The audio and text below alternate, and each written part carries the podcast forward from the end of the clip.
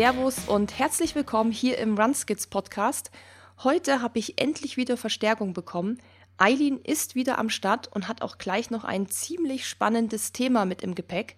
Sie ist nämlich kürzlich den London Marathon gelaufen, einer der großen sechs dieser Welt, also der World Major Marathons. Ja, und ich hatte 2019 ja auch schon die Ehre, dort zu laufen. Und für mich war das ein ganz besonderes Rennen, da ich dort dann ja auch die World Major Marathons abgeschlossen und diese fette, fette Medaille bekommen habe. Ja, für mich ist der London Marathon auf jeden Fall ein ganz besonderes Erlebnis gewesen, auch wenn es echt schwer war, an einen Platz zu kommen. Ja, und genau darüber wollen wir heute unter anderem in dieser Folge sprechen, nämlich wie kommt man denn jetzt an einen der begehrten Stadtplätze? Und wir haben wirklich alle Möglichkeiten für euch hier mal zusammengefasst und beantworten euch auch die Frage, was macht den London Marathon eigentlich so besonders und was hat Charity damit zu tun? Ja, freut euch auf diese Folge und sehr viel Input zum legendären London Marathon. Then let's go! Hallo Susi, schön dich endlich wiederzusehen. Wie geht's dir? Hallo Eileen, ja, ich freue mich auch, weil die letzten zwei Podcasts habe ich ja hier Last Woman Standing mäßig gemacht. ohne dich, ohne Dennis, weil ich in Quarantäne war und ich freue mich einfach auch mal jetzt wieder ein anderes Gesicht zu sehen und vor allem mit dir zu sprechen. Ja, ich freue mich auch. Wirklich, es ist äh, gefühlt eine Ewigkeit her und es ist äh, viel passiert. Du hast es ja gerade schon kurz angesprochen, Quarantäne, du warst krank. Braucht man, glaube ich, nicht viele Worte drüber äh, verlieren. Es passiert auch bei Susi, auch eine Susi wird mal krank. Ich war zwischenzeitlich auch krank und ich war drei Wochen weg und dann krank, während ich drei Wochen weg war. Also ja, äh, genau, beste Voraussetzungen. Viel passiert, hast du gesagt. Ähm, ja, dann war ja auch noch irgendwie so halbe Urlaubszeit und ja ja, du weg, dann war Dennis weg, dann sollten wir eigentlich weg sein, dann aber Corona, Quarantäne, also. aber jetzt sind wir finally back. Es fühlt sich irgendwie so an wie so nach so einer Sommerpause. Ja, wir haben einfach eine Sommerpause im Herbst gemacht. Genau. Oder am ähm, Anfang Herbst. Wir haben aber ein ganz cooles Thema mitgebracht heute. Und zwar wollen wir diesmal über den London-Marathon sprechen. Yay. Du hast ihn gemacht, ich habe den zweimal gemacht. Ich merke ihn heute sogar noch in den Beinen, weil er erst ein paar Tage her ist. Und heißes Thema unter allen LäuferInnen in Deutschland, weil jeder möchte da mal laufen, gehört ja zu den Six Majors. Es gibt ja die sechs berühmten äh, Marathons: Berlin, London, Tokio, New York, Boston und Chicago. Chicago. Danke. Die gehören dazu. Wenn man alle sechs absolviert hat, bekommt man eine wunderschöne Medaille, die du schon dein eigen nennen darfst. Und bei jedem Major-Marathon auf der Expo ist auch immer eine große Wand ausgestellt, wo alle Namen draufstehen. Und ich renne da immer hin und dann suche ich die Susi und dann sage ich, die kenne ich, das ist meine Freundin.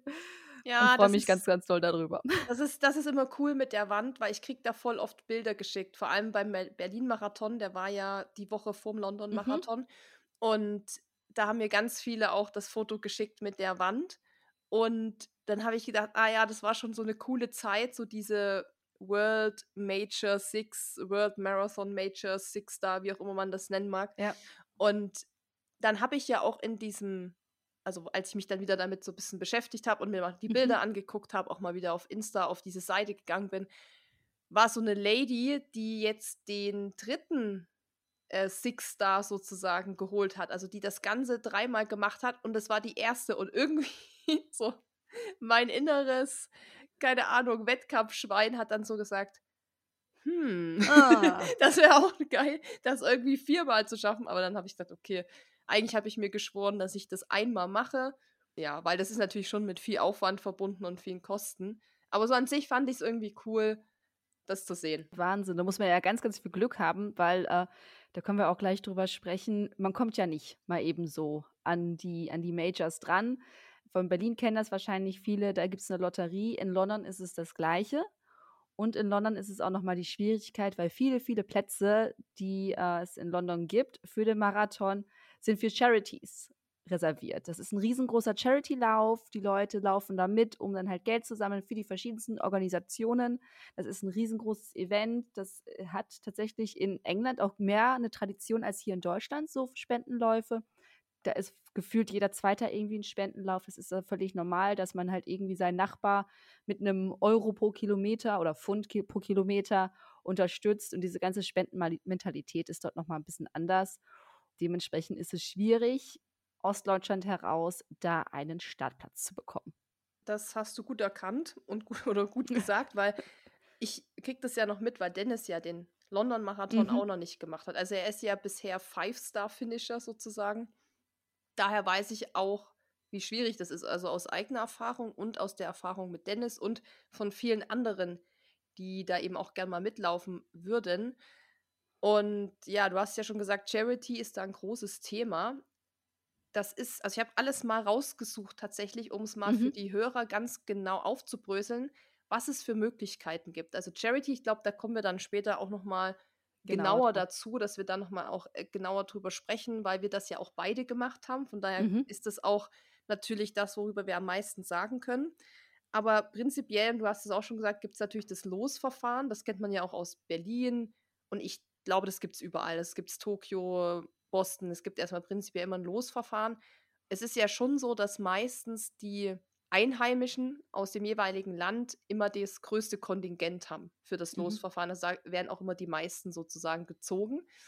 Und beim London-Marathon ist noch das Besondere wahrscheinlich für Deutsche, dass es sehr, sehr, sehr wenige Plätze gibt. Also die Zahlen, die ich auch noch mal rausgesucht habe, ist tatsächlich so, dass auf so circa, ich meine, du hast gesagt, glaube ich, vorhin, bevor wir die mhm. Aufzeichnung mhm. gestartet haben, dass es im Vorgespräch. Jahr, ja, im Vorgespräch, dass es 40.000 Leute waren dieses Jahr. Es waren 40.000, ja. Ich glaube, waren das weniger oder waren das weniger als sonst, oder? Das sind doch sonst Es waren mehr. mehr. als letztes Jahr. Also letztes Jahr waren es 30.000, eben noch ja. wegen Corona. Es gab da sehr viele Auf, äh, Auflagen letztes Jahr. Ich musste ja auch ungefähr vier, fünf Tests vorab machen und vor Ort mich auch nochmal testen und nochmal testen und nochmal testen. Das war alles sehr reduzierter. Da waren es 30.000, Pi mal Daumen, also nagelt mich mhm. jetzt nicht auf eine Person fest. Und dieses Jahr waren es halt schon wieder mehr. Also ich hatte hier eine Zahl noch rausgesucht. Ich weiß jetzt nicht, aus welchem Jahr die war. Vielleicht aus dem Jahr, wo ich mitgelaufen bin. Das mhm. war ja 2019, also vor Corona, wo eh alles noch, sag ich mal, anders und normaler war. ähm, da waren es wohl circa 56.000, wobei ich dann auch kurz überlegt habe, dass das auch nicht ganz sein kann, weil eigentlich ist der größte Marathon der Welt New York und der hat 50.000. Also mhm. das heißt irgendwie, die Zahl haut nicht so hin, aber sagen wir mal, legen wir uns mal zwischen 40 und 50.000, je nach Pandemie oder Jahr oder so halt fest. Und da gibt es tatsächlich gerade mal circa 400 Startplätze für Deutschland. Ja. Und das hört sich jetzt erstmal so an wie, naja, 400 geht ja irgendwie noch so. Aber da muss man natürlich die ganzen Plätze für Reiseveranstalter mit rausrechnen worüber wir dann auch gleich nochmal sprechen können, mhm. wie das da ist. Das heißt aber erstmal gibt es so gerade mal 400 Stadtplätze und das ist die Zahl, die ich schon immer gelesen habe, ob die stimmt oder nicht, das weiß, glaube ich, nur der London-Marathon. Aber man sagt ja, es gibt gerade mal im Losverfahren, in diesem ganz regulären Losverfahren, wo man sich ganz normal in diesem Zeitraum anmeldet, zehn Plätze für Deutsche. Weil, das, das habe ich auch gehört, meistens zehn bis 15 sowas um ja. den Dreh sind. Auch das, was ich immer höre. Und ich glaube, da muss man auch noch mal dazu sagen, es gibt ja bei dem Losverfahren, unterscheidet man noch mal in zwei Kategorien. Ein Losverfahren ist für die Leute, die in Großbritannien leben. Und dann gibt es das Extra-Losverfahren. Da muss man sich dann quasi reinschmeißen, wenn man nicht aus UK kommt. Und in diesem Losverfahren gibt es halt angeblich nur diese 10 bis 15 Plätze. Und da kann man sich jetzt mal ausrechnen, wie hoch die Wahrscheinlichkeit ist, dass man da gezogen wird. Aber ich kenne tatsächlich eine Person. Ich kenne auch eine Person. Echt? ja. Ist es die gleiche Person? Aus meiner, aus meiner Running Crew hier aus Berlin. Ah, okay, nee, also Grüße an Luise. Die hat damals bei uns den Marathon-Workshop gemacht und die wurde tatsächlich gezogen. Und mhm. da habe ich gesagt, wie fühlt es sich an, die Auserwählte von Gott zu sein eigentlich? Weil man muss auch dazu sagen, wenn man da gezogen wird, spart man auch einiges an Geld. Ja. Weil der Startplatz kostet ja, und das finde ich auch so interessant, für UK-Einwohner, also die dort leben, wenn die in den mhm. Lostopf kommen, die zahlen aktuell 49,99 Pfund, also 50 ja. Pfund. 50 Pfund und, zahlen die. Genau, und da muss man auch mal überlegen, das ist tatsächlich, also es war damals so, wo ich die Matches gemacht habe, Da war das der günstigste Lauf, äh, Marathon von allen Mhm. sechs. Dann kam, glaube ich, Tokio, dann kam Berlin und dann hat sich das so nach oben gestaffelt. Und wenn du aber nicht UK-Resident bist, sondern zum Beispiel jetzt aus Deutschland kommst, dann ist es schon mal teurer, wenn du gezogen wirst. Dann kostet es gerade 120 Pfund. Also das ist ja dann so, ja, ich weiß nicht, Berlin hat 120 Euro oder so. Da Ich glaube, die auch- sind jetzt auf 160 oder so hoch dieses Jahr. Nein. Hm, Die haben nochmal ordentlich erhöht jetzt. Boah, ich bin noch gelaufen, da waren das noch unter 100 Euro. Da waren das Damals. noch 90. Ja. Damals ja vor allem, aber also nur mal schon so der Unterschied, dass man so oder so, wenn man nicht aus UK kommt, deutlich mehr zahlt. Und Hm.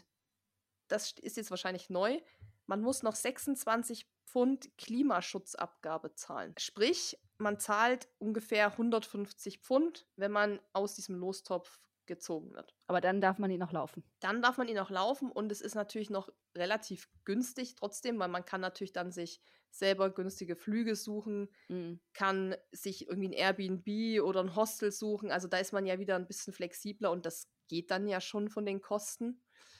Das ist schon mal der große Unterschied ja beim Losverfahren. Also das ist, ich glaube, auch in Berlin und so auch so.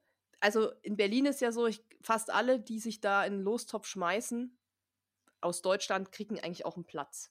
Also ich Vor allem, wenn du dann auch noch in Berlin lebst. also ich kenne eigentlich niemanden, der sich jemals beworben hat und nicht genommen wurde. Ich kannte aber auch eine, die in Österreich gewohnt hat, die tatsächlich keinen Platz gekriegt hat, weil die zählt natürlich dann auch wieder unter Ausland. sozusagen Ausland, ja.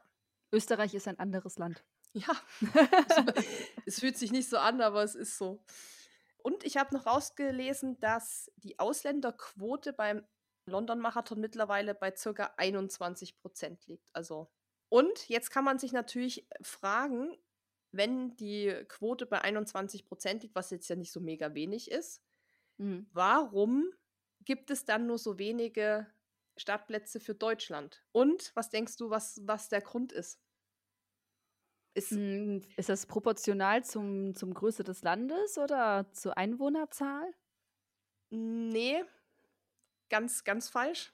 Ganz, ganz, ganz falsch. Oh. Weiß ich nicht. Da habe ich mir nie Gedanken drüber gemacht. Da hast du mich jetzt vollkommen kalt erwischt. Ja, aber ich wusste es auch nicht, weil ich wusste ja auch nicht, ähm, ob andere Länder jetzt mehr Plätze zur Verfügung gestellt bekommen als Deutschland. Ja. Aber es stand da, dass diese 400 Plätze, die Deutschland kriegt, darunter eben ja die ganzen für den Reiseveranstalter und so und darunter eben noch die paar fürs Losverfahren, ist deshalb so wenig, weil bei der Verlosung Länder bevorzugt werden, die keine Startnummer über ein Reisebüro erhalten. Sprich, es scheint Länder zu geben, Mhm. wo du nicht übers Reisebüro den London-Marathon buchen kannst. So, Aha. und die haben dadurch ein höheres Kontingent anscheinend. Interessant, oder? Total. Was auch immer das dann für Länder sind oder so, das stand da jetzt nicht, Ja. aber, ähm, Aber ich überlege gerade, ich kann doch rein theoretisch auch, wenn ich in sonst wo wohne, über ein Reisebüro in einem anderen Land was buchen, oder? Oder geht das dann I- nicht?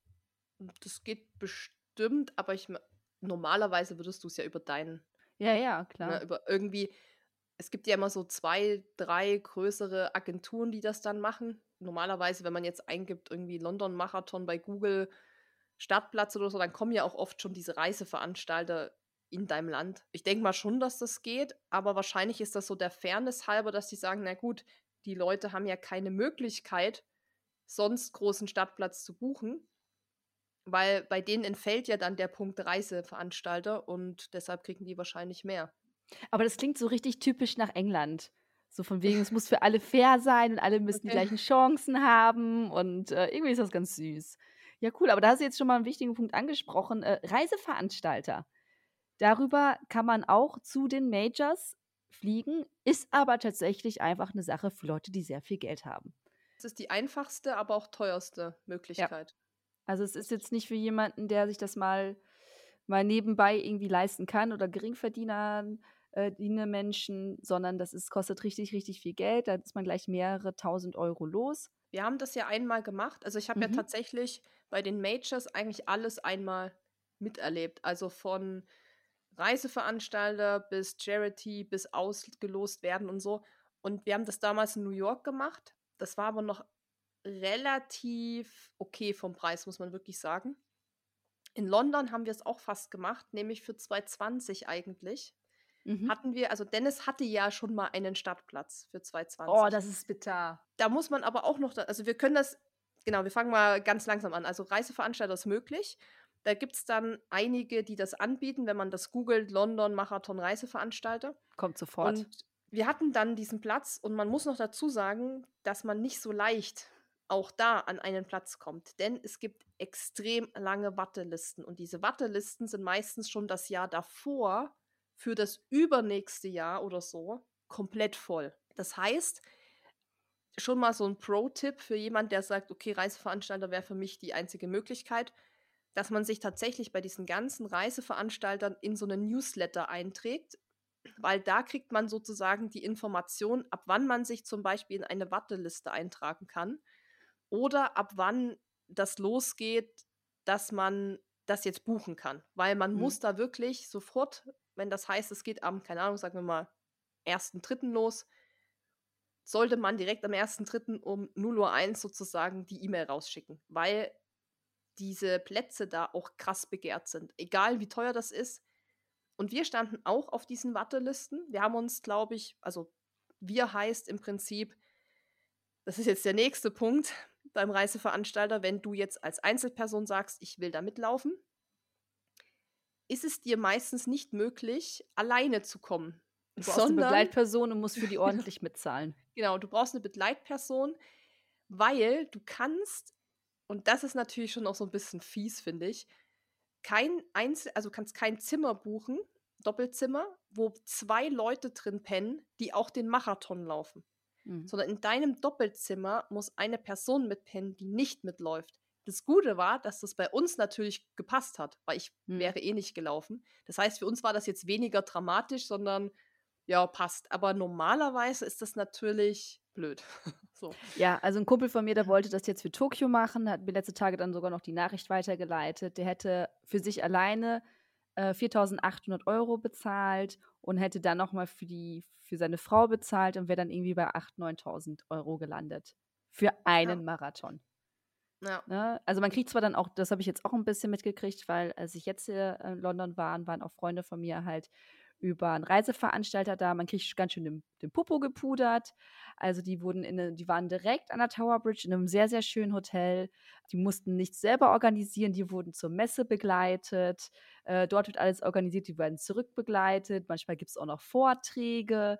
Also es ist ein, ein sehr, sehr schönes Leben, wenn man sich das ja. leisten kann. Das deckt sich auch mit dem, was wir so in New York erlebt haben, wobei man mhm. das im Vorfeld auch relativ schmälern kann.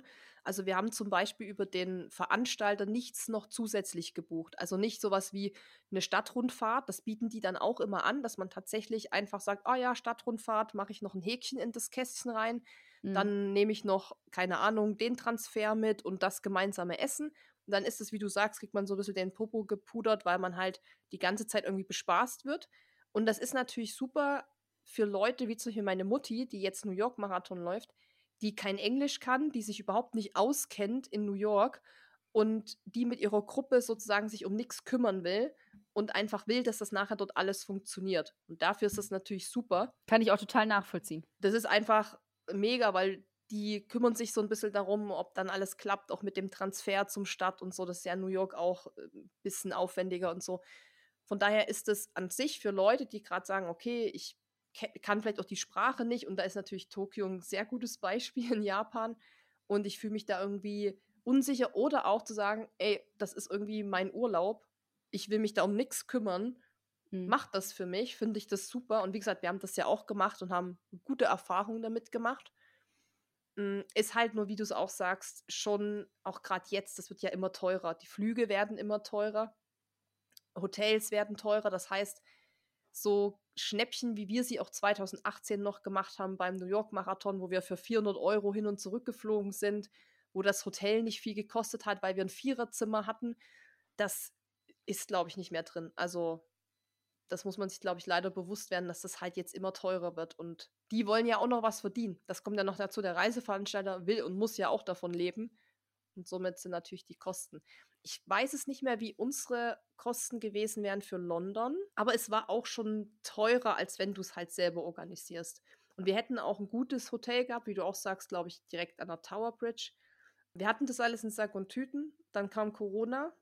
Dann war natürlich die große Frage, okay, was passiert? Dann konntest du, glaube ich, entscheiden zwischen Geld wiederbekommen und verschieben. Aber da war ja auch nicht klar, findet der London Marathon das Jahr drauf überhaupt auch statt. Und der sollte ja auch verschoben werden. Ich glaube, damals irgendwie ein halbes Jahr später.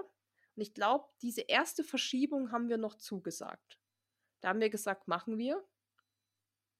Und dann, als es aber sich so rauskristallisiert hat, dass das immer unsicherer wird, vor allem mit großen Events, haben wir es dann beim zweiten Mal verschieben, als es dann auch nicht stattgefunden hat, gesagt, wir nehmen das Geld lieber zurück, weil du es halt auch 100% zurückbekommen hast. Mhm.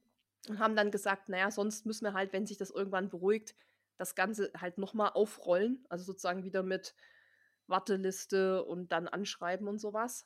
Haben das sozusagen nicht mehr gemacht, weil es uns einfach zu heiß war. Weil es eben, wie gesagt, nicht so günstig war für, das sind ja im Schnitt so drei bis vier Übernachtungen. Das ist ja nicht, mhm. nicht irgendwie lang. Kein London für, für Dennis bisher. Noch nicht, noch nicht. Es, es, es gibt ja noch weitere Optionen. Es gibt noch weitere Optionen. Ähm, ach so, das wollte ich noch kurz sagen. Beim ja. Reiseveranstalter, wir hatten ja gerade noch die Preise genannt, wenn man ausgelost wird, dass das einmal 50 Pfund ist für die UK-Menschen und 120 oder 150 jetzt für die, sag ich mal, Ausländer. Und die Reisebüro-Stadtplätze kosten im Schnitt so 450 Euro. Also, und das ist noch der geringste Preis. Dann mit Flug und Übernachtung ist man meistens schon so bei mindestens 600 nur für den Stadtplatz. Mhm. Also, da hat man auch mal so einen Vergleich zu, wie ist es, wenn ich ausgelost werde und wie ist es, wenn ich übers Reisebüro mache wir haben es ja, wie gesagt, einmal miterlebt und wir wissen, wie viele Instanzen da drin hängen. Also das ist nicht nur der Reiseveranstalter, sondern du hast oft noch ähm, einen Reiseveranstalter, das ist das Hauptding. Mhm. Darunter gibt es dann noch irgendwie ein kleines Reisebüro, was das irgendwie auch macht. Weil wir haben das damals ja gemerkt, wie aufwendig das war mit dieser Rückerstattung, wie viele Instanzen da dazwischen hingen. Und da haben wir erstmal gemerkt und haben gesagt, krass, wie viele da drin hängen und wie viele daran verdienen. Mhm. Deshalb natürlich auch diese Preise. Cool, dann würde ich sagen, haben wir relativ viel jetzt schon über Reiseveranstalter gesprochen.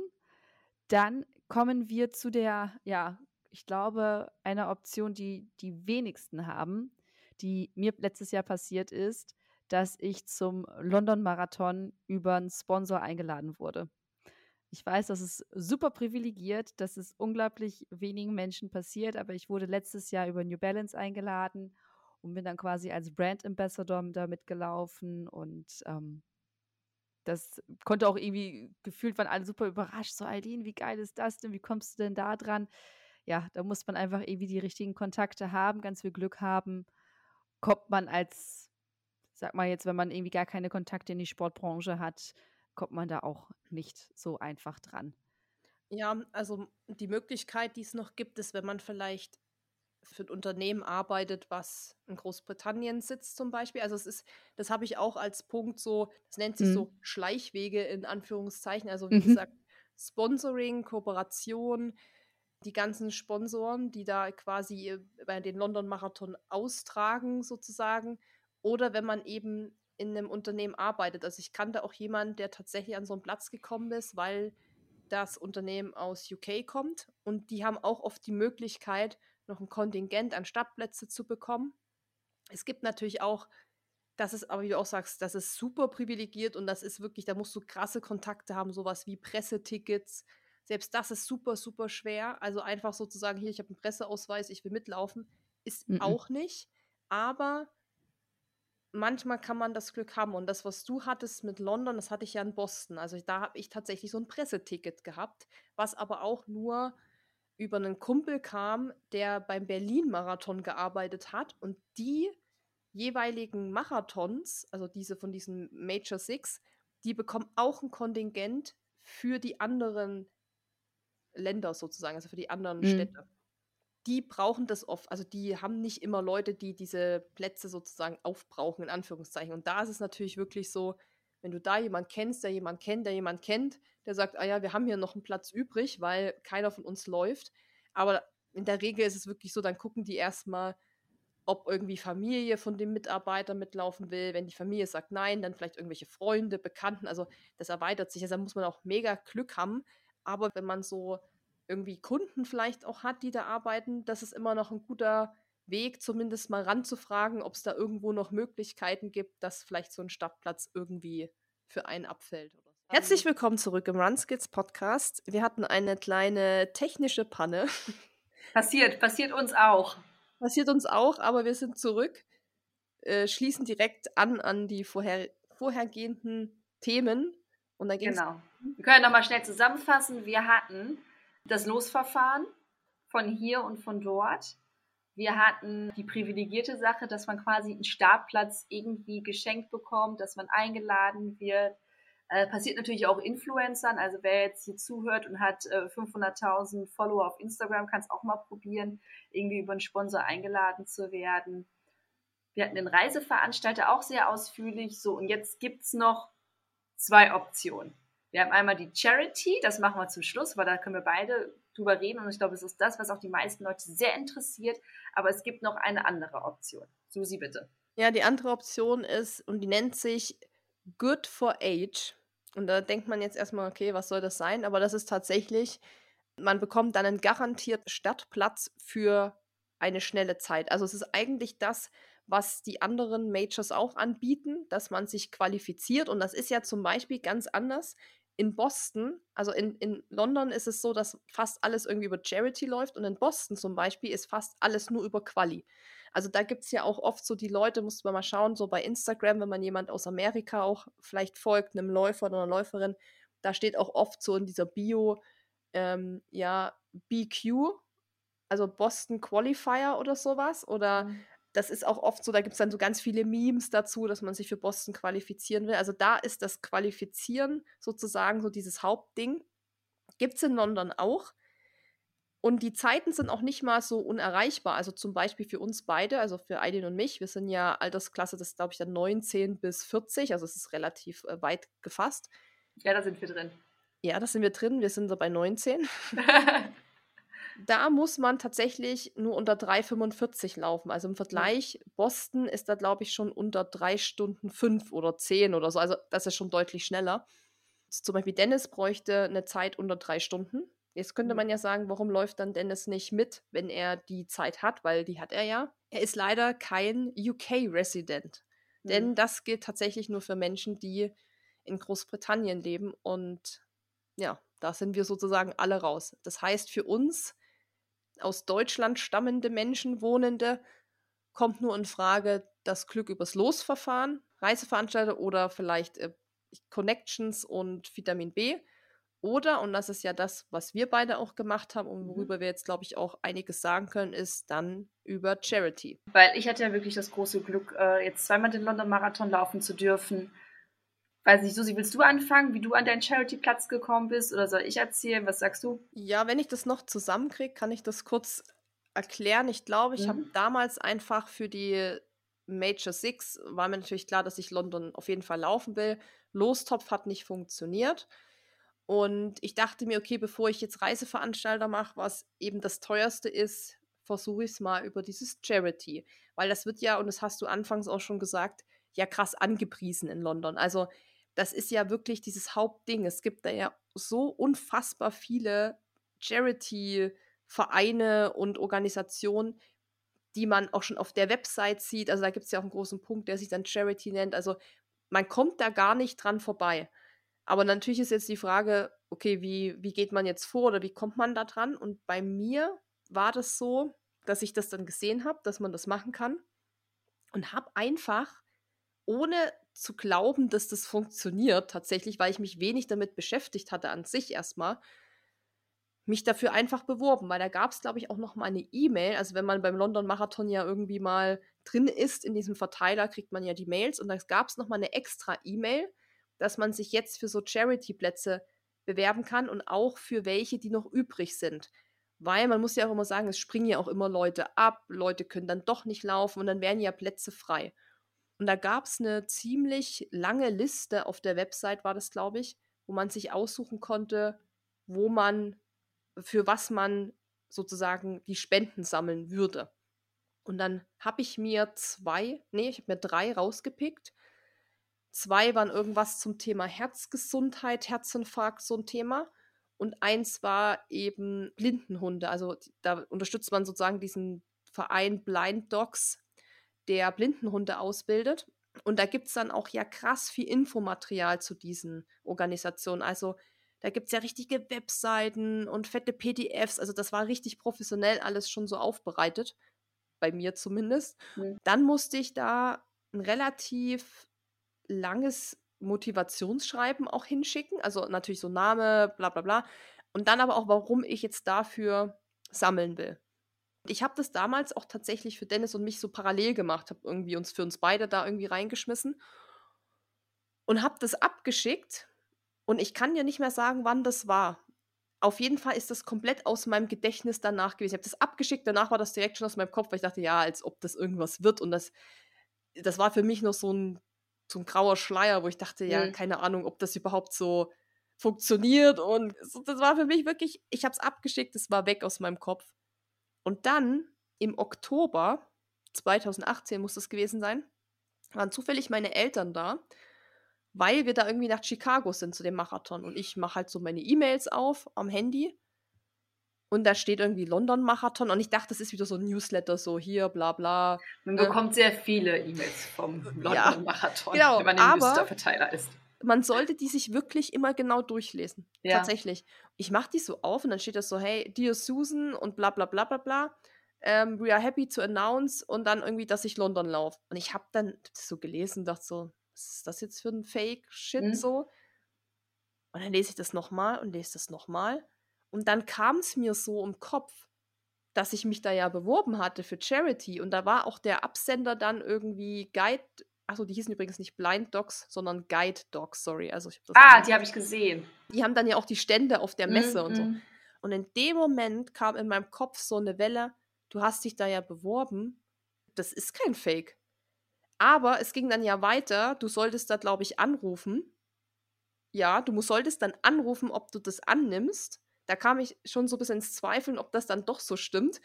An dem Telefon war dann eine Person, die gesagt hat, dass ich 100 Pfund oder so, ich weiß die Zahl nicht mehr, irgendwas, auf jeden Fall ein mhm. Geldbetrag, an die überweisen soll. Und da habe ich schon gedacht, ja klar.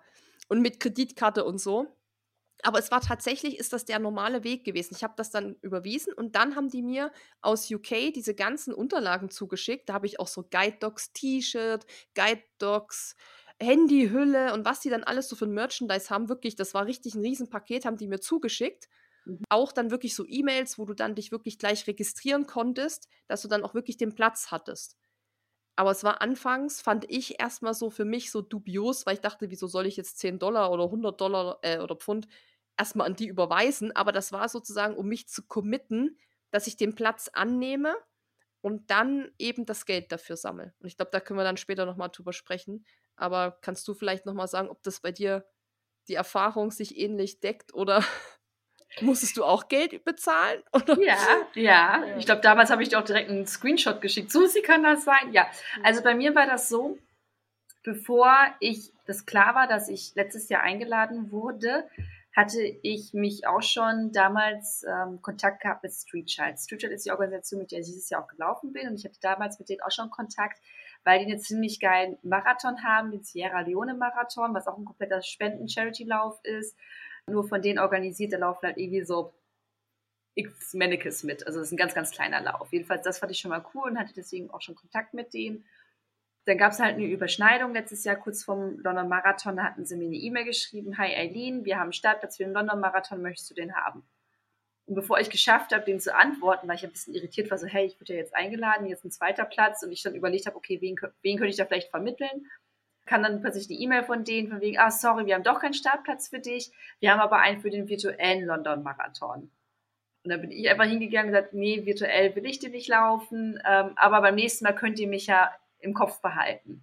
Für den nächsten echten. Habe mich dann trotzdem ganz normal in die Lotterie noch mit reingeworfen, kam natürlich irgendwann die E-Mail-Absage, aber die sind ja auch ganz gewieft vom London Marathon, die schicken direkt eine E-Mail mit, von wegen hier, der Platz hat jetzt nicht gepasst also hier sind noch x Charities, mit denen du dich noch bewerben kannst. Und bei mir war das dann jetzt so, Da habe ich die dann halt durchgeguckt. Dann dachte ich, ja komm, Street Shy, die fand ich schon cool. Ich finde die cool, was die machen. Also die helfen einfach Kindern, eine Schulbildung zu bekommen. Ähm, das halt, oder beispielsweise äh, statten sie Mädchen mit Hygiene, mit Darmhygiene aus, also mit, mit Tampons, mit Binden, damit die zur Schule gehen können, weil es gibt ja auch einfach äh, äh, ähm, Periodenarmut, dass die dann halt nicht zur Schule gehen können, weil sie dann halt ihre Schuluniform vollbluten.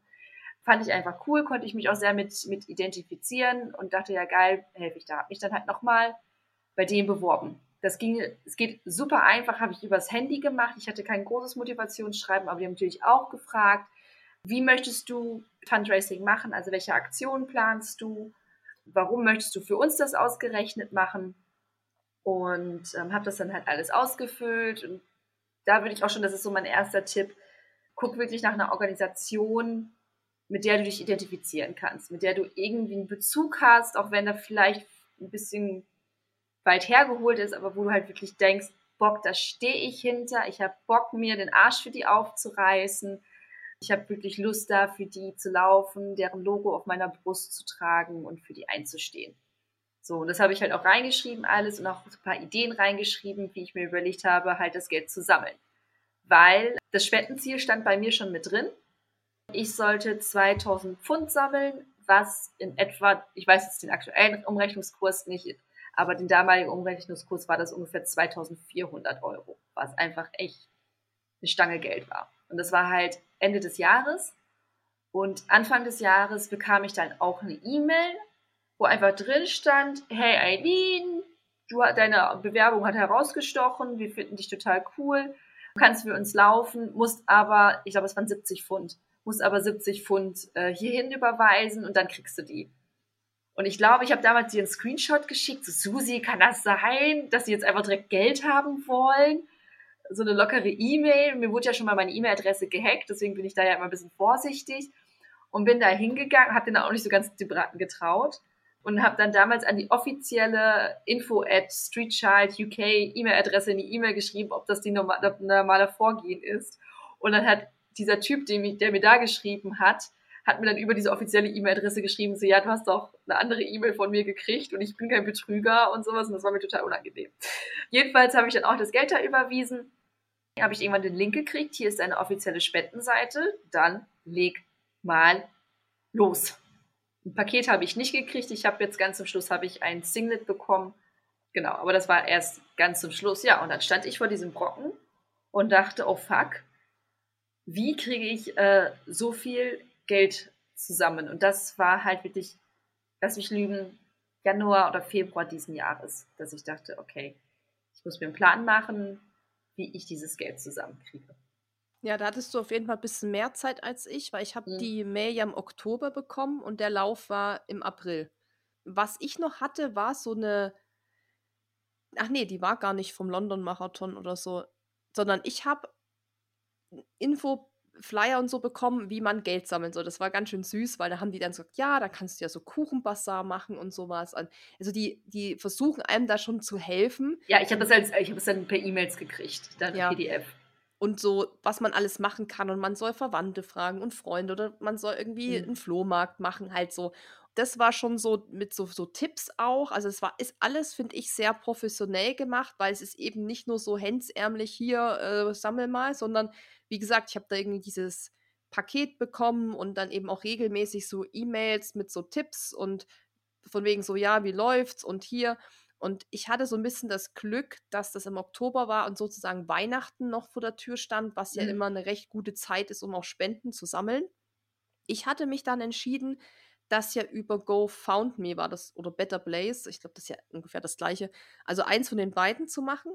Und da hat mich dann tatsächlich auch eine von dieser Plattform angerufen und gesagt, dass sie gesehen hat, dass ich das eingestellt habe und hat mir dann auch noch Tipps gegeben, wie ich sozusagen viel Geld sammeln kann. Also da hat die mhm. gesagt, ja, so regelmäßige Updates mit Videos zum Beispiel reinstellen oder immer mal so sagen, wie es gerade läuft oder so Infos raushauen für die Aktion zum Beispiel. Also da die, also ich meine, man muss ja auch mal ehrlich sagen, auch so ein GoFoundMe lebt ja davon, dass du viel sammelst, weil du ja auch Gebühren zahlen musst. Mhm.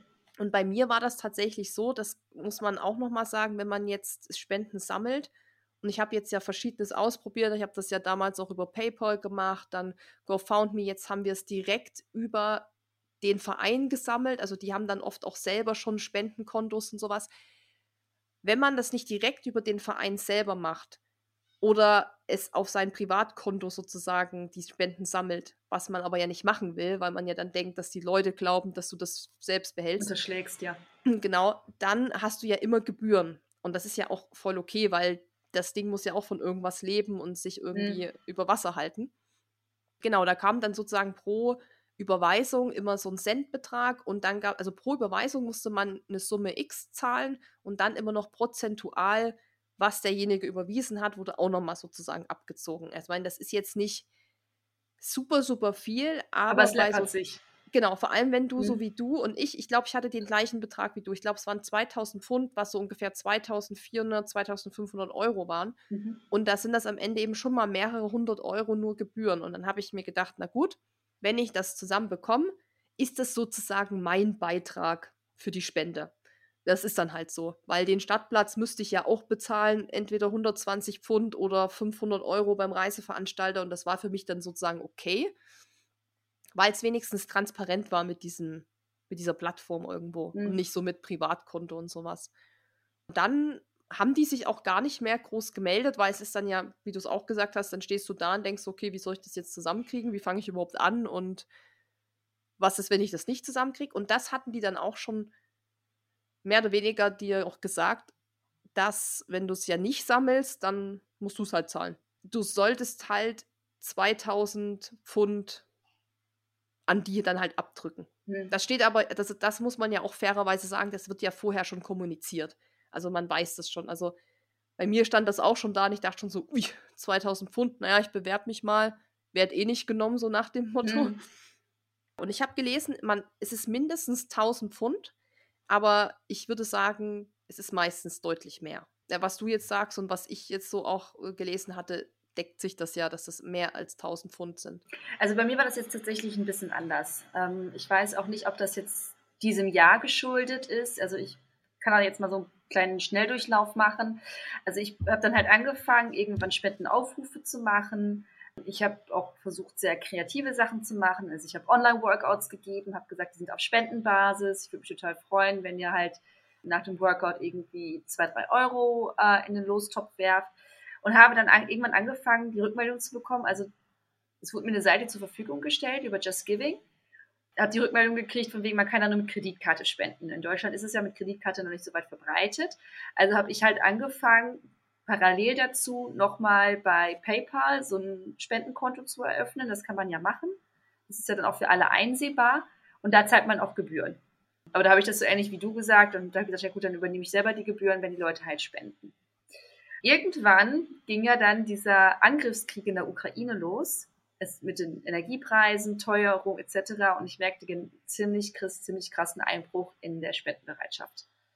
Ich habe mir wirklich jetzt übers äh, Dreivierteljahr einen abgebrochen. Ich habe viele, viele Sachen probiert, von eben von Online-Workouts oder ich hatte ja zwischenzeitlich noch meinen ersten Etappenlauf und dann habe ich gesagt, ja komm, jeder für jeden Kilometer spendet jemand 20 Cent. Also ich habe wirklich um kleine, kleine Summen gebeten. Das lief einfach mal überhaupt nicht. Das war wirklich, wirklich eine schwere Kiste für mich. Habe mich dann zum Glück, kannte ich auch ein paar andere, die sowas häufiger machen, auch dieses Jahr das viel gemacht haben. Alle haben einfach mega Probleme gehabt, die Spenden zusammenzukriegen. Ähm, besonders jetzt ganz, und dann hieß es irgendwann, ja, die meisten spenden jetzt eh nochmal im letzten Monat. Aber natürlich mit dem Ausblick darauf, dass es einfach wahnsinnige Kosten, Stromkosten, Gaskosten auf uns zukommen mit der großen Teuerung, Inflation etc. Ich glaube, ich hatte einfach eines der schlechtesten Jahre, um nach Spenden zu fragen und ähm, habe irgendwann tatsächlich dann auch die Panik gekriegt, was passiert, wenn ich diese Spendensumme nicht zusammenkomme. Habe dann eine sehr lange E-Mail an Streetchild geschrieben. Ähm, also ich kann jetzt wirklich nur von meinem Einzelfall berichten. Ich weiß nicht, wie es bei anderen Organisationen ist oder auch wie bei anderen Fundraisern, ob es das generelle Streetchild Regel ist. Aber ich habe dann halt eine lange E-Mail geschrieben, habe alles aufgelistet, was ich gemacht habe. Ich habe die auch immer bei Instagram verlinkt, die haben es ja auch gesehen und habe gesagt, ich weiß nicht, ob ich diese Spendensumme zusammenbekomme, weil ich weiß einfach nicht mehr weiter. Also ich habe auch Unternehmen angeschrieben, habe gefragt, hey, habt ihr Bock, Gewinnspiele auf meiner Seite zu machen. Ich habe jetzt nicht so viele wie, wie ihr bei Run Skills, aber halt auch schon ein paar Mannequins, die mitfolgen. Es war wirklich sehr, sehr, sehr viel Arbeit, sehr, sehr viele Stunden da rein investiert und es hat einfach nicht gefunkt. Daraufhin hat Streetchat mir eine sehr liebe E-Mail zurückgeschrieben, die gesagt haben, die sind einfach für jeden Euro dankbar, haben mir auch nochmal weitere Tipps geschrieben, haben gesagt, es wird jetzt aber keine finanziellen Konsequenzen für mich geben. Und zwar wird das dann halt nur so sein, wenn ich dann nochmal für Streetchild laufen möchte bei einer Veranstaltung, würde ich höchstwahrscheinlich keinen Lauf mehr bekommen, der so ein hohes Spendenziel hat. Also die haben sehr, sehr viele. Manchmal musst du auch nur ein paar hundert Euro oder äh, Pfund ähm, sammeln. London ist, glaube ich, auch so, dass das mit dem größten Spendenziel und sowas würde ich dann wahrscheinlich nicht nochmal bekommen. Aber die waren super verständnisvoll für die aktuelle Situation. Und im Endeffekt habe ich jetzt auch noch nicht einmal äh, 1000 Euro zusammenbekommen. Meine Mutter hat mich unglaublich viel unterstützt, weil ich ja diesen Lauf äh, meinem Vater gewidmet habe. Und dann ist sie ähm, viel rumgegangen und ähm, hat dann halt äh, bei den Freunden von meinem Vater dann halt auch nochmal hier 5 Euro, da 20 Euro eingesammelt. Also ich bin nicht drangekommen, nicht annähernd, bin selber enttäuscht davon, aber ich kann aktuell es absolut verstehen, wenn jeder an seinem eigenen Euro festhält, weil er nicht weiß, wie das jetzt sich im Winter entwickelt. Ja, aber 1000 Euro würde ich jetzt auch mal nicht so kleinreden, ehrlich gesagt, weil mhm. 1000 Euro ist einfach super viel Geld. Ich meine, 2000 Pfund ist auch schon eine Ansage. Also ich habe da ja. genau wie du ja auch am Anfang gedacht, so fuck, was ist, wenn ich das nicht zusammenkriege? Und dann, und ich habe einige Leute, die mich ja wegen der Geschichte auch schon mal angeschrieben haben und mich gefragt haben, hier, würdest du das, was, was war deine Erfahrung, würdest du das empfehlen?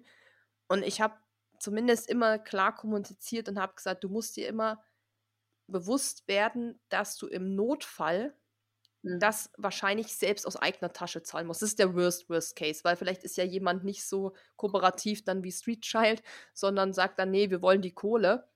Also im Worst Case musst du dir bewusst sein, hätte ich 2400 Euro nur für den Stadtplatz. Da bist du ja noch nicht hingeflogen, hast mhm. da nicht gepennt und so weiter. Hab aber auch gesagt, es ist natürlich sehr unwahrscheinlich, dass man jetzt gar keinen Euro einnimmt, also gar nichts, weil sage ich mal, Familie, Freunde. Ich meine, wenn man irgendwie 500 Euro zusammenkriegt oder so. Aber klar, dann muss man immer noch sehr viel Geld aus eigener Tasche zahlen. Das ist natürlich schon so eine Sache, die ich mich auch fragen musste. So, würde ich es dann trotzdem machen? Ist es mir das wert? Mhm. Und natürlich so Spenden sammeln. Und du hast das, glaube ich, gut zusammengefasst. Und ich habe das ja auch mitverfolgt. Du hast mich ja auch immer mal so nach Rat gefragt, was das mhm. angeht. Da muss man halt echt wirklich viel machen. Und ich habe ja auch dann viel gemacht. Ich habe dann auch diese Videos gedreht für diese Spendenseite mit so Updates und sowas. Also es ist jetzt nicht so, dass ich mich hinsetze und dann, naja, die spenden schon. Am Anfang war die Spendenbereitschaft natürlich auch sehr, sehr groß. Immer wenn man das so announced und so, dann sind natürlich erstmal alle so, oh, voll geil und das unterstützen wir. Dann gibt es natürlich auch bei mir, ja, dann glaube ich so Januar, Februar waren natürlich auch schwache Monate. Mhm. Klar, dann ist neues Jahr und dann war er auch so mit, da muss man Versicherungen zahlen und so. Und dann ist erstmal diese Welle der Spendenbereitschaft nach Weihnachten erstmal so ein bisschen gesättigt. Klar, vor Ende des Ablaufes war es auch nochmal dann erhöht, wenn man sagt, so ja, hier jetzt Finale und nur noch zwei Wochen ich hatte, ich meine, du hast mich ja im Vorgespräch, wie wir es immer so schön nennen, auch, auch schon gefragt, ob ich es zusammengekriegt habe. Ich bin mir jetzt nicht mehr genau sicher, ob das jetzt auf dem Cent genau war, aber ich hatte auf jeden Fall über 2000 Euro irgendwas mhm. gehabt. Dann natürlich diese Gebühren, die ich dann noch gezahlt habe. Also ich, es muss ja gepasst haben, weil die von Guide Dog jetzt nicht gesagt haben, hey, da fehlen noch 10 Euro. Aber die haben da wahrscheinlich auch eine, eine Toleranzgrenze. Also wenn die Denke ich ja, jetzt wenn, auch, weil also, die wollen ja niemanden verschrecken. Ja, also das ist ja immer noch mehr, als man sonst gemacht hätte. Eben, und ich glaube nicht, dass die mich jetzt, wenn ich nur in Anführungszeichen 1900 Pfund gesammelt hätte, mir dann eine fette Mahnung geschickt hätten oder so. Also, wie gesagt, ich kann da jetzt eben gar nichts anderes äh, berichten. Es kann aber auch sein, dass ich es tatsächlich genau auf dem Euro dann irgendwie raus hatte. Ja, aber wie gesagt, ich muss auch sagen, auch ich fand es trotzdem echt super sportlich, das zu erreichen weil das wirklich mit viel, also ich musste da ja auch krass dranbleiben. Also wenn mhm. du da ja mal irgendwie zwei, drei Wochen nichts drüber berichtet hast, dann, dann passiert da auch zwei, drei Wochen gar nichts. Also man muss da schon sehr hinterher sein und ich glaube, mit einem Kuchenbasar, so witzig die Idee klingt, kriegt man eben das Geld nicht zusammen. Man muss da auch höllisch aufpassen, besonders wenn man sowas auch über Instagram macht. Das hatte ich ja. dass ich halt auch viel über Instagram gemacht habe. Man darf ja dann das nicht machen von wegen äh, Gewinnspiel und nur jeder, der halt ähm, spendet, darf mitmachen, weil dann ist man im Glücksspielbereich und dann braucht man Genehmigungen vom Amt und weiß ich nicht was. Also das ist jetzt, ich habe es jetzt alles sehr, sehr kurz verknappt und sowas, aber ich ne, musste halt sehr, sehr aufpassen, wie ich die Sachen formuliere, was die Voraussetzung ist. Also man kann halt einfach rein theoretisch kann man auch nicht einfach hingehen und einen Kuchenbazar auf der Straße machen. Da brauchst du halt auch eine Genehmigung für. Wenn du das jetzt bei der Arbeit machst oder bei einem Kita-Fest oder sowas, ja, dann ist es halt so ein bisschen hinter verschlossene Türen. Ich hoffe, dass ich mich jetzt hier rechtlich nicht in irgendeine Nesseln setze. Aber man muss halt auch schon ziemlich aufpassen, was halt, was, was halt geht und was halt nicht. Also ich habe auch gedacht, so, ja, dann mache ich so eine Tombola, wie ich das so von Kita-Festen kenne. Ähm, ich habe natürlich hier auch so ein paar Sportklamotten, die ich irgendwie einmal getragen habe oder die komplett original verpackt sind. Ich wollte die versteigern ähm, und habe direkt von meiner Anwältin äh, ganz, ganz schnell äh, einen Einlauf bekommen. Sagt sie, nee, nee, das machst du nicht, weil ich weiß, wen du nachher anrufst, wenn alles schief geht. Mhm.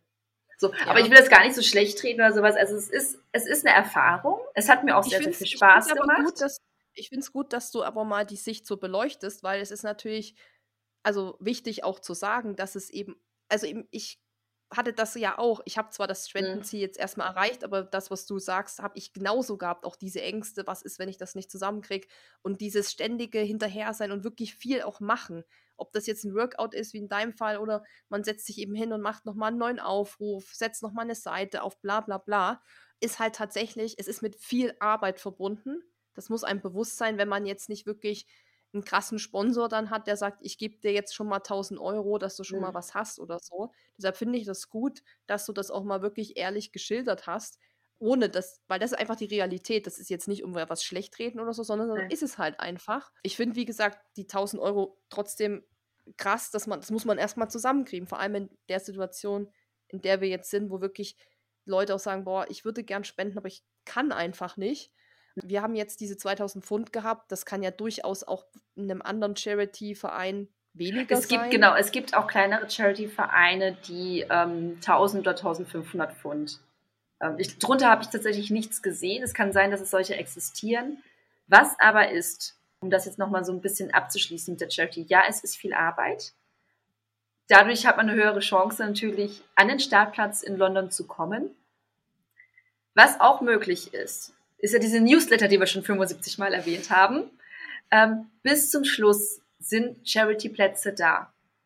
Und die gehen dann halt auch teilweise mit dem Spendenziel runter. Weil es ist ja so, dass diese Charities auch diese Spenden, diese Plätze ähm, ich, aufkaufen und haben dann dieses Kontingent. Und was die natürlich nicht wollen, ist nachher, okay, da haben sie fünf Leute, die ähm, die 2000 Pfund erreicht haben, aber die haben noch zehn Plätze übrig. Das heißt wirklich bis zum Schluss, also ich lass mich lügen, ich glaube eine Woche oder zwei Wochen vom London-Marathon gab es noch E-Mails mit, es gibt immer noch Plätze. Weil ich bin ja mit einer kleinen Gruppe jetzt hingefahren dieses Jahr und da waren halt zwei dabei, die hatten keinen Startplatz. Und da habe ich immer wieder gesagt, ich so, es sind noch Plätze da, es sind noch Plätze da, aber die wollten dann halt einfach auch nicht, was ja auch okay ist. Klar, weil dann musst du halt in zwei Wochen auch 1000 Pfund oder so sammeln, was natürlich richtig sportlich ist. Und weil du auch gesagt hast, es gibt dann oft noch Kontingent und die wollen das auf jeden Fall natürlich an Mann kriegen. Das liegt auch daran, dass die ja diese Startplätze auch kaufen müssen.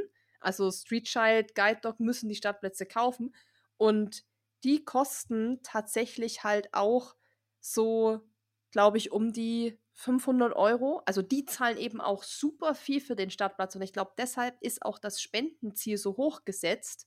Und da muss man auch mal ehrlich sein, wenn die so Infomaterial verschicken, wenn die einen Messestand haben, das musst du, dieses Marketing, das musst du ja auch noch bezahlen. Das heißt, du musst die Menschen bezahlen, die da arbeiten, du musst das Marketing bezahlen, du musst diesen Startplatz erstmal wieder reinkriegen und dann muss natürlich das Geld auch noch für die Spenden da sein. Ja, ja, und eigentlich, eigentlich an die Organisation gehen, an die eigentliche Richtig. Arbeit, Richtig. die man damit refinanziert. Und ich habe ja. auch, also ich habe jetzt, wie gesagt, ich hatte ja kein Paket, aber die haben mir ein Singlet zugeschickt. Das musste natürlich auch irgendwie hergestellt, gekauft und bedruckt werden, hierher geschickt werden. Gut, das war ja jetzt doof. Äh, England ist ja raus aus der EU, also ich musste mhm. dann hier 15 Euro Zollgebühren zahlen. So, aber das ist halt auch alles, was, was da finanziert werden muss über, über diesen Lauf. Und äh, ja, es ist machbar, ja, es ist hart, es ist sehr anstrengend. Man muss auch sehr viel über seinen eigenen Schatten springen, wenn man einfach Leute um Geld bittet. Habe natürlich auch Kritik gekriegt. Ich habe natürlich auch negative Kommentare gekriegt, sowohl in meinem Bekanntenkreis, also so offline als auch online. Das muss man ja auch nochmal sagen. Ähm, A, wenn es jemand doof findet, muss man es einfach nicht kommentieren. Man kann einfach sagen, okay, finde ich blöd. Ähm, Aber das ist ja das nicht. Internet. Das ist das Internet. Und es gibt, und das ist auch alles voll legitim, finde ich, es gibt ja auch Leute, das nennt sich doch dann äh, Crowdfunding. Wenn man mhm. einfach sagt, weil es gibt tatsächlich auch Leute, die mir damals vor vielen Jahren gesagt haben, ja, du willst doch unbedingt London laufen äh, für die Majors und so, mach doch einfach Crowdfunding. Da habe ich gesagt, nee, ich kann doch die Leute jetzt nicht um Geld bitten, damit ich bei einem Marathon mitlaufen kann. Mhm. Und da meinte der so, also ich würde dir ein paar Euro geben. So, und da habe ich mir dann so gedacht, okay, wenn die Leute schon Bereitschaft haben, mir einfach Geld, also nur mir als Person, da habe ich ja. ja. nichts Gutes mit getan. Die würden ja meinen Traum sozusagen finanzieren. Und das gibt es ja viel. Also, ne, es gibt ja bei, bei Crowdfunding oft so, hier, die und die will eine Weltreise machen, der will sich den Führerschein finanzieren. Also, und ich finde das auch voll legitim, weil ich muss ja das Geld nicht geben, wenn ich das jetzt nicht cool finde.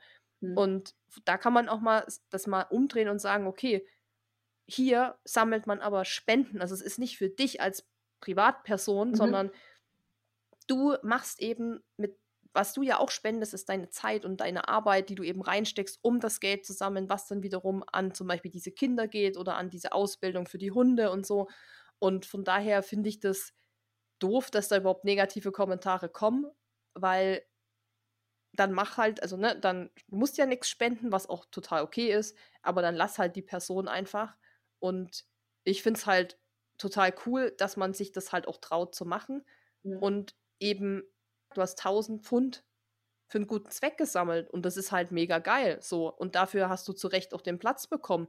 Die Belohnung sozusagen dann da mitzulaufen. Und ich habe den Platz ja selber bezahlt, ne? Also das ist, das, das ist auch, das auch ein, zwei Mal durchgeklubbt, so von wegen, warum soll ich das jetzt deine Reise finanzieren? Ich dachte, äh, deswegen habe ich irgendwann angefangen, immer reinzuschreiben, ich habe den Startplatz selber bezahlt, ich bezahle meine Reise selber, äh, ich habe ja sogar für das T-Shirt bezahlt, wenn man es ganz eng sieht.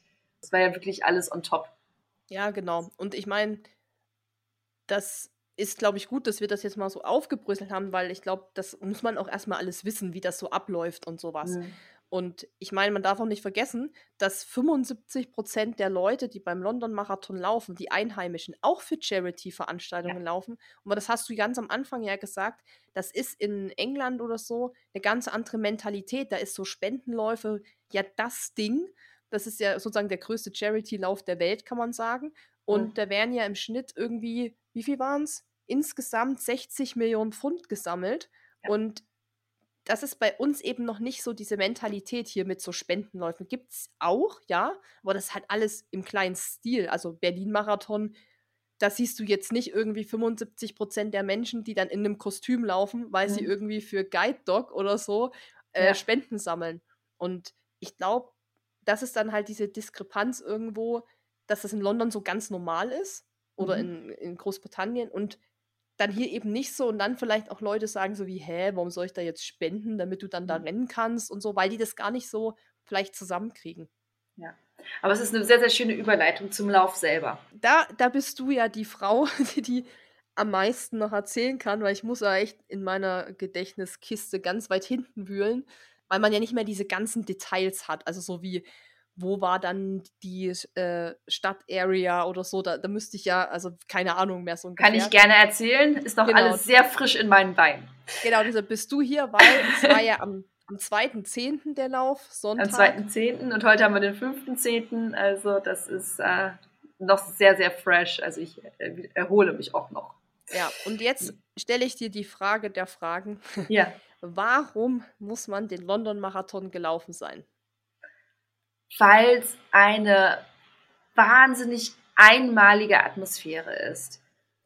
Und das hat sehr, sehr viel mit diesem Charity-Gedanken zu tun. Also auch letztes Jahr, als ich nicht für eine Charity gelaufen bin, es fängt schon beim, beim Startnummern abholen an, dass es eine sehr freundliche und sehr kollegiale Atmosphäre ist. Es laufen sehr, sehr viele mit beim London Marathon, die, glaube ich, sonst nie einen Marathon laufen würden, weil sie diesen Charity-Gedanken haben, weil die sagen, ich möchte gern für dieses äh, Hospital, für diese Hunde, für diese Kinder, für diese Krankheit gerne Spenden sammeln. Viele haben einen persönlichen Bezug dazu. Also es ist einfach eine wahnsinnig krasse, freundliche, kollegiale Atmosphäre unter den Laufenden und ab Meter 1 bis Kilometer 42 ist es eine Party. Und das habe ich über Berlin gesagt, aber Berlin ist ein Furz gegenüber London. Die Leute stehen da in zwei Dreierreihen. Es gibt keinen Meter, wo nicht jemand steht. Alle unterstützen dich. Die Pubs verlagern sich alle nach draußen, die stellen ihre Boxen nach draußen, die Leute feiern da. Ich meine, der Lauf startet ja trotzdem morgens um neun oder zehn Uhr und die Leute trinken halt ihr Bier. Die ganze Stadt ist draußen. Die Kinder sind draußen. Es haben super viele eigene Stände. Also die stellen sich einfach irgendwo hin, haben dann so Jelly Babies, also so kleine Weingummis, äh, Orangen, Wasser, Cola, die verteilen Trinkpäckchen mit Saft. Das sind einfach wirklich random People, die sich da einfach hinstellen und sagen, ich möchte das unterstützen. Und es gibt wirklich keinen Meter, wo nicht jemand steht. Und besonders an den Hotspots, bei dem Schiff, auf der Tower Bridge, die stehen da teilweise in Sechserreihen. Ja, die bringen sich da Campingstühle mit, um sich draufzustellen und die Leute zu sehen. Und man wird da nur durchgebrüllt. Das ist, das ist, also für, für diese Atmosphäre alleine lohnt sich dieser ganze Aufwand. Ja, kann ich genauso unterschreiben. Kann ich auch nichts weiter hinzufügen. Du hast es perfekt zusammengefasst. Tower Bridge, wo du es gesagt hast, das ist bei mir so krass in Erinnerung geblieben, weil sowieso diese Tower Bridge einfach so ein krasses Gebäude ist, so ein eh, also dieses Wahrzeichen und sowas. Ja. Buckingham und es kommt ja so unverhofft, ne? Man läuft ja, ja die ganze Zeit stimmt. zwischen den Häuserschluchten, biegt dann rechts um die Ecke und da steht die dann plötzlich da. Ja, ja, das stimmt. Puff. Und auch, auch so Buckingham Palace fand ich dann, das war ja dann, ja. das sind ja die Ist ganz Schluss. 200 Meter oder so. Mhm. Das sind natürlich auch alles so von den Gebäuden her schon diese Hotspots. Und ich muss auch sagen, ich bin ja alle sechs gelaufen und von der Stimmung her ist der London-Marathon und ich, es ist ganz, man kann es schwer vergleichen, weil auch die Mentalität natürlich andere ist, ist vielleicht sogar noch ein Ticken, so, weißt du, so 0,001 Millimeter vor dem New York-Marathon und der ist ja schon eigentlich das Nonplusultra, was mhm. Stimmung angeht. Also die sind ungefähr gleich auf, so, aber für mich war es damals auch so, dass ich gesagt habe, der London-Marathon ist für mich irgendwie Platz 1, was diese Stimmung angeht, weil ich natürlich auch den letzten da gelaufen bin und das für mich nochmal so einen besonderen Stellenwert hatte. Mhm. Zu wissen, ich schließe jetzt die Majors hier ab und alle rasten aus so ungefähr. Aber es ist wirklich, es ist brutal geil. Also es, äh, wenn jemand in London, äh, New York schon gelaufen ist, das, weil das machen ja die meisten so, das ist ja oft so ein Traum, einmal New York mhm. zu laufen dann werdet ihr London noch mehr lieben, glaube ich, weil es ist, es ist, man kann es alles schlecht vergleichen und weil du gesagt hast, Berlin ist dagegen ein Furz dagegen. Berlin ist tatsächlich von den sechs der absolut langweiligste. Und dabei ist da schon angeht. eine gute Stimmung, ne? Also wir reden jetzt hier gerade wirklich auf Ja, die Stimmung ist gut, gut, aber mehr auch nicht. Tatsächlich. Die ist einfach nur gut, weil die Leute auch oft am Rand stehen und die gucken. Also es stehen ja. schon Leute, aber die gucken aber die machen nichts, die rufen dann nicht oder klatschen. Also klar gibt es natürlich diese, diese Stimmungsnester und hm. Leute, die da auch ein Sofa aufbauen, klar gibt es alles. Aber wenn man dann wirklich mal London gelaufen ist oder New York und was du sagst mit diesen Sechsereien, die aber 42 Kilometer lang so stehen und deinen Namen hm. und dich durchpeitschen, kein Plan. Ich bin da ja auch Bestzeit gelaufen. Ich glaube auch einfach nur, weil das einen so krass beflügelt. Es ist ja auch eine schnelle Strecke. Die ersten, genau, die ersten Kilometer sind die ganze Zeit bergab. Ja und bergauf, also minimal. Ja. Minimal geht es mal ein bisschen hoch. Ja, also ist, ist natürlich gar nicht wie New York, ist natürlich viel mehr mit Anstiegen und so, mit diesen Brücken. Hm, ja. Wie du sagst, es lohnt sich voll, da diese ganze, dieser ganze Aufwand im Vorfeld. Absolut, absolut. Besonders wenn man sich aber vorstellt, es ist ja nicht ein Rundkurs wie Berlin, sondern äh, man startet ein bisschen außerhalb von London, läuft dann über ein paar Schleifen dann halt äh, quasi einmal von Ost nach West. Natürlich mit so hin und her und nochmal hier, da lang und durch die Docklands und so weiter. Aber es ist wirklich, man startet halt in so einem kleinen Pupsdorf, also zumindest zwei von dreien. Also das ist auch ähm, nochmal ein bisschen anders als jetzt in Berlin. Es gibt Startwellen, aber es gibt auch Startbereiche und jeder hat nochmal eine andere Farbe der Startnummer und muss dann in verschiedenen Startbereichen und dann wiederum in Startwellen starten. Also man startet halt wirklich in so einem kleinen Pupsdorf mit drei Straßen auf so einem Kirchplatz Also bin ich zumindest, weil jedes Mal mit dem Blauen gestartet und läuft dann nachher mit den anderen zusammen. Also man trifft sich dann auf der Strecke, ich glaube einmal nach drei Kilometern, einmal nach acht Kilometern, dass die anderen dazukommen. Und selbst in diesem Pupsdorf und wird, ist einfach eine Wahnsinnsstimmung und alle haben Bock und auch unter den Laufenden. Also das finde ich halt Berlin, ich kann ja nur Berlin und London vergleichen, ist halt schon so ein bisschen angespannter und jeder möchte so seine Bestzeit laufen, weil es das heißt, er ist ein schneller Kurs etc.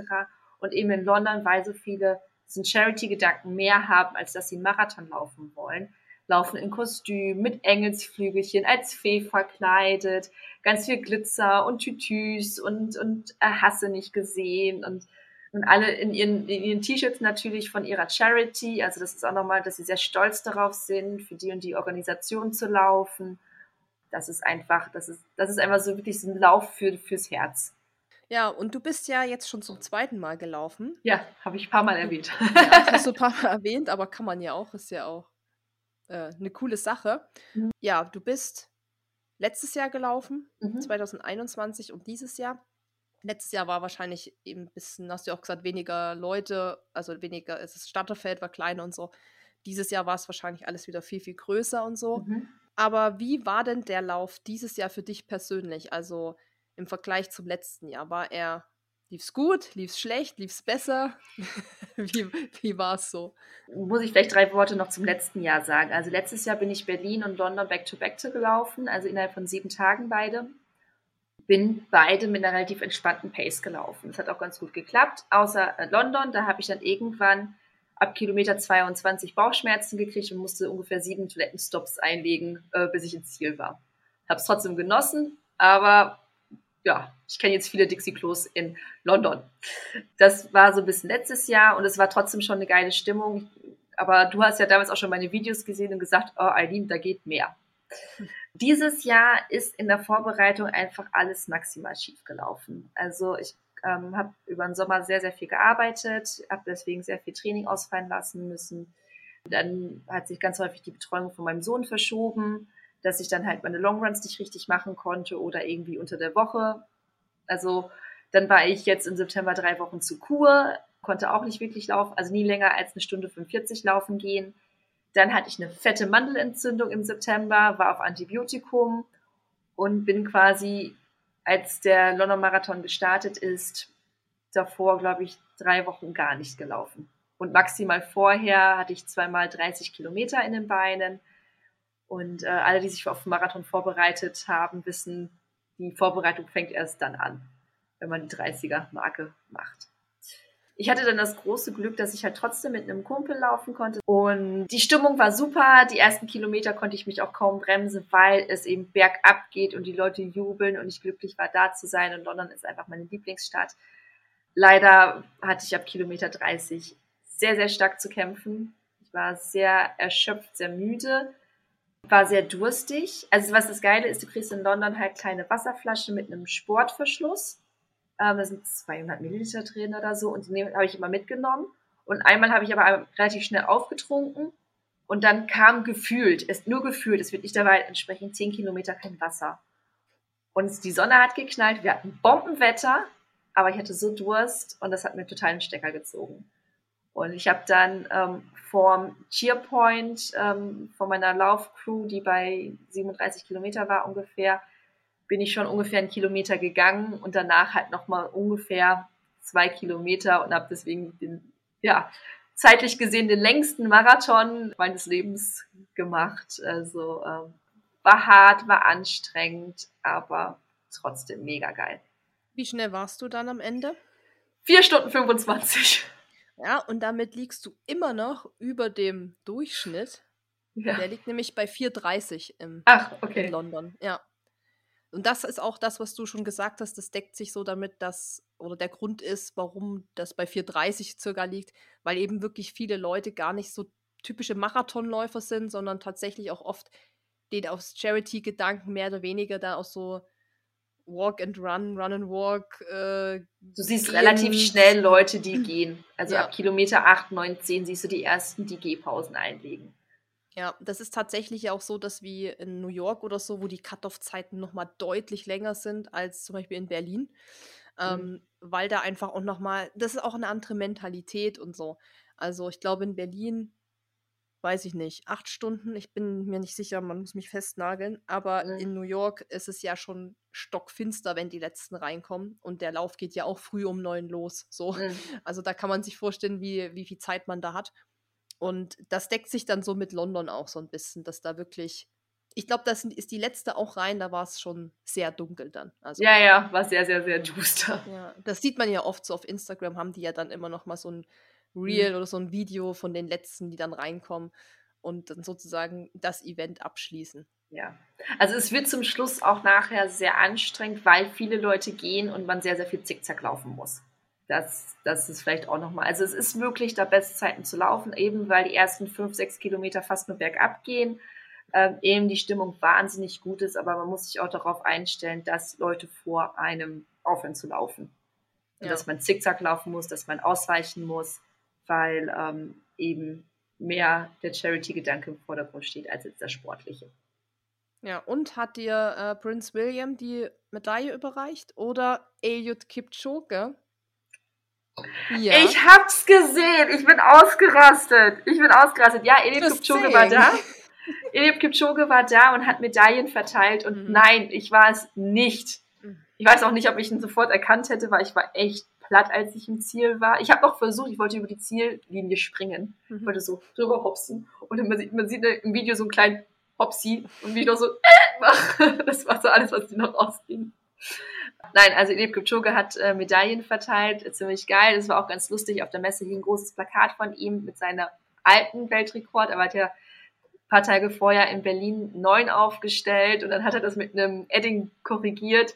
Äh, ziemlich, ziemlich lustige Aktion. Nein, ich hatte eine sehr, sehr äh, lovely Lady, äh, die mir die Medaille überreicht hat und ich habe mich so sehr gefreut, dass sie gesagt hat, sie hätte noch niemanden gesehen, der sich so sehr über die Medaille freut wie mich.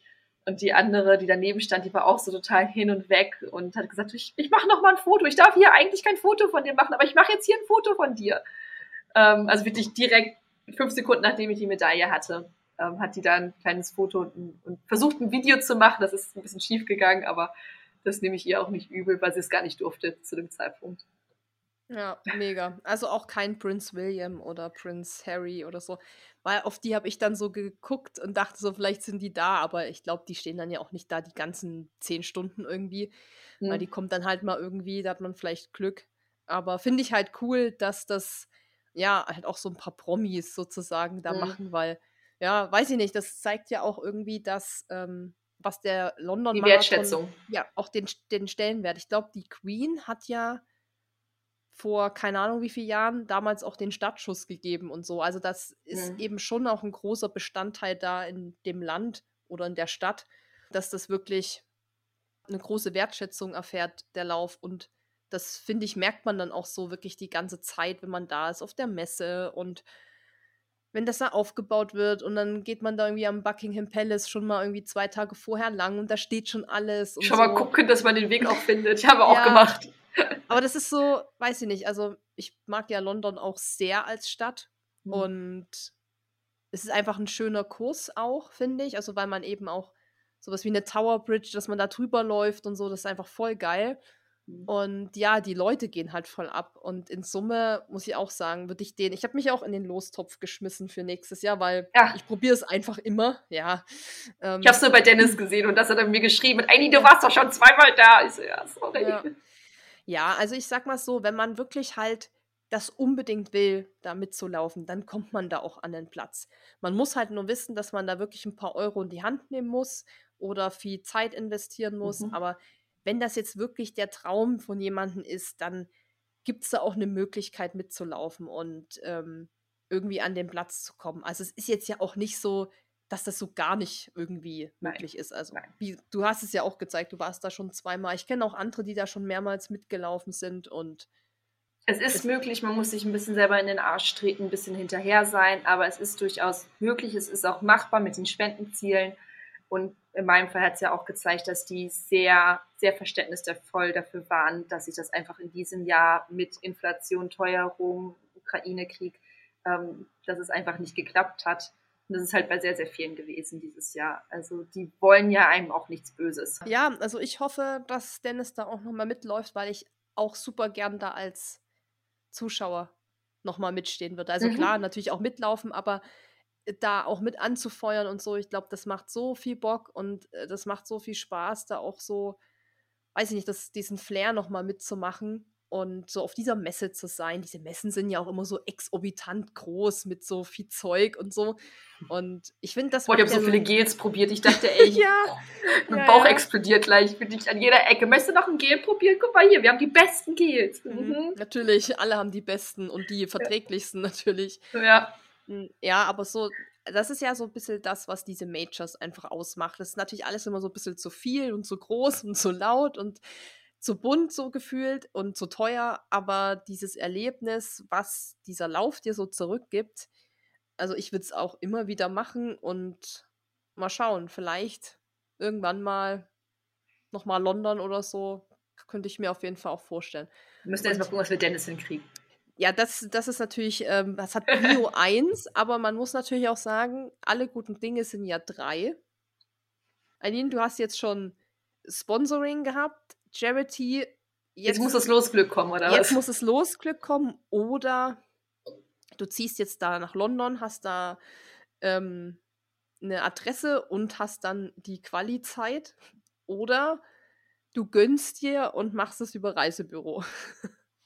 Ja, mal gucken. Ich habe jetzt gerade aktuell andere Ziele für nächstes Jahr, weil ich habe da so eine verrückte Freundin, die so Ultras läuft und die macht immer so schöne Insta-Stories und hat mich ganz inspiriert, ähm, mal woanders hinzugucken. Deswegen ah. äh, muss ich noch mal schauen, was äh, nächstes Jahr so ein bisschen parat, äh, für mich bereithält. Aber es wird ja. ähm, nicht, äh, also wenn jetzt außer ich komme jetzt in den Lostop, aber das ist ja jetzt dieses Jahr auch nur ein halbes Jahr. Die wechseln ja jetzt wieder ins Frühjahr, wo der eigentlich war. Deswegen, also wenn das das nicht wird, dann bin ich nicht traurig, äh, ja. weil ich habe ganz viele andere Pläne. Ich habe schon geguckt, am 23. April 2023 mhm. ist der. Und ja. Los. Genau. Ist der Lostopf aktuell noch offen? Stand heute, äh gut, wenn der Podcast Stand rauskommt. heute, ich kann jetzt nicht sagen, wenn der Podcast raus ist, aber falls es nicht geklappt hat, Leute, versucht es, wenn ihr es unbedingt machen wollt, wendet euch an die Charities, wirklich guckt, dass ihr irgendwie einen persönlichen Bezug dafür habt, weil ihr werdet euch sehr, sehr viel damit auseinandersetzen. Ähm, wenn ihr noch finale Fragen habt, könnt ihr auch Susi schreiben, könnt auch mir schreiben.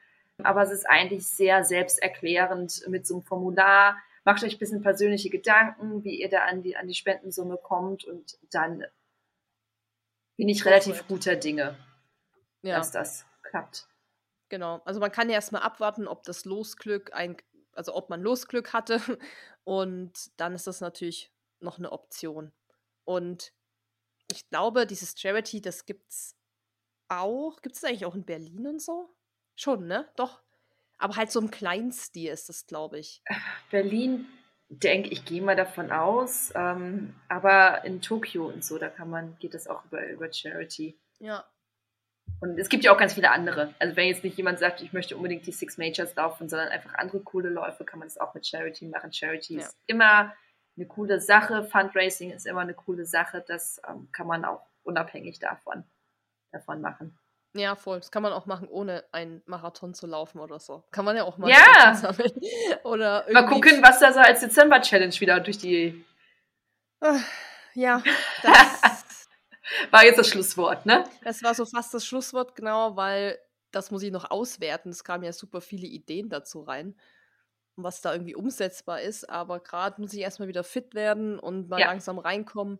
Das können wir ja eventuell dann in einem anderen Podcast besprechen. Aber sicher. Und ja, auf jeden Fall fand ich es cool, ähm, dass du auch noch ein bisschen deine Erfahrung geteilt hast von dem Lauf und auch. Gerne. Ähm, ja, das deckt sich eigentlich alles mit meinen Erfahrungen und dass wir das auch mal ein bisschen aufgebröselt haben wie man nun jetzt an diesen heiß begehrten Platz kommt, weil er ist heiß begehrt. Und hm, aber es ist machbar. Aber es ist Vielleicht machbar. nicht im ersten Anlauf, aber dann im zweiten Anlauf, wenn man sich ein bisschen flexibel zeigt. Ich sage auch immer, wenn mich jemand fragt, so ja, wie komme ich daran, sage ich immer, wie sehr willst du diesen Platz? Und danach musst du dann halt schauen, ähm, zu sagen, okay, ist mir das halt wirklich wert, das eventuell auf mich zu nehmen mit diesen Spenden sammeln und mhm. mich dazu committen und sowas. Ähm, und wenn man sich das mal wirklich fragt, fällt es einem auch schon leichter, dann eine Entscheidung zu treffen, was man vielleicht macht. Ja. Wie cool. gesagt, es gibt ja eben auch noch andere Optionen. Also Reisebüro, da muss man dann gar keine Spenden sammeln. Von daher. Ja. Nur für sich selber. So, Susi. Dann, Eileen. Vielen Dank für den schönen Schnack. Ja, ich danke dir auch. Hau rein und erhol dich noch gut vom, das ich. vom legendären London-Marathon. Ja, nach dem Marathon ist vorm Marathon, ne? Deswegen. Chicago oder was am Wochenende? Athen. Athen in fünf Wochen. Dann mache ich ja den Originalen von Marathon nach Athen. Uh, ja, das ist auch mal übrigens eine gute Podcast-Folge. So dieses, wo kommt der Marathon eigentlich her? Bla bla bla. Und dann hier, Eileen war übrigens beim Athen-Marathon und kann uns einiges Zufall. dazu erzählen. Sehr gerne, sehr gerne. Ja, machen Deswegen wir alles. Füße hochlegen. Yes. Cool, Susi. Dann. Bis Tschö. dann. Ciao, ciao. Tschüss. Wenn dir dieser Podcast gefallen hat, hinterlass uns eine Bewertung und abonniere diesen Kanal, damit du auch in Zukunft keine Folge mehr verpasst. Für noch mehr Motivation und Trainingstipps folge uns auf Instagram unter dem Namen RunSkills sowie auf Facebook und Pinterest oder besuche unsere Website www.runskills.de.